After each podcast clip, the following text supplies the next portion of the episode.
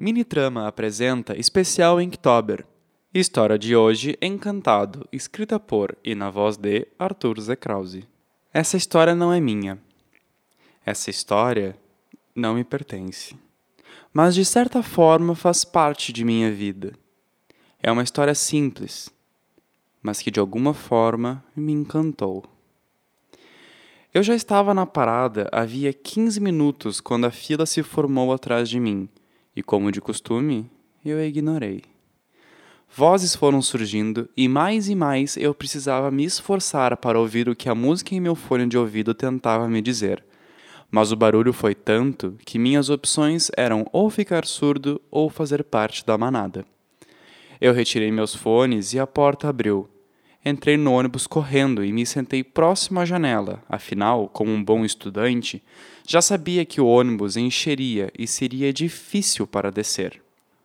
Como já dito, um por um os membros da antiga fila tomaram seus lugares e encheram o ônibus com cheiro de perfume e roupas guardadas no armário por tempo demais. A tão falada lata de sardinha estava completa, tremendo no arranque do ônibus em uma descida vertiginosa. Mas lembram que essa história não é minha? Bem ali, em minha frente, dois rapazes estavam fazendo força para conversar.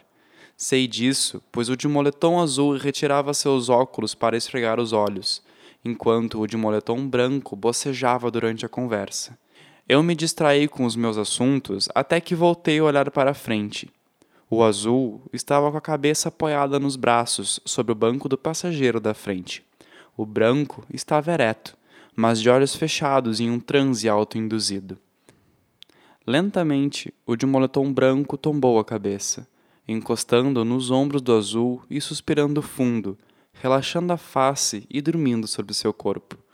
Eu não sei os seus laços, se eram namorados, se eram amantes, amigos ou irmãos, mas durante os próximos 30 minutos de viagem eles estiveram juntos, dormindo um sobre o outro em um ônibus repleto de estudantes que lutavam para encontrar o seu lugar.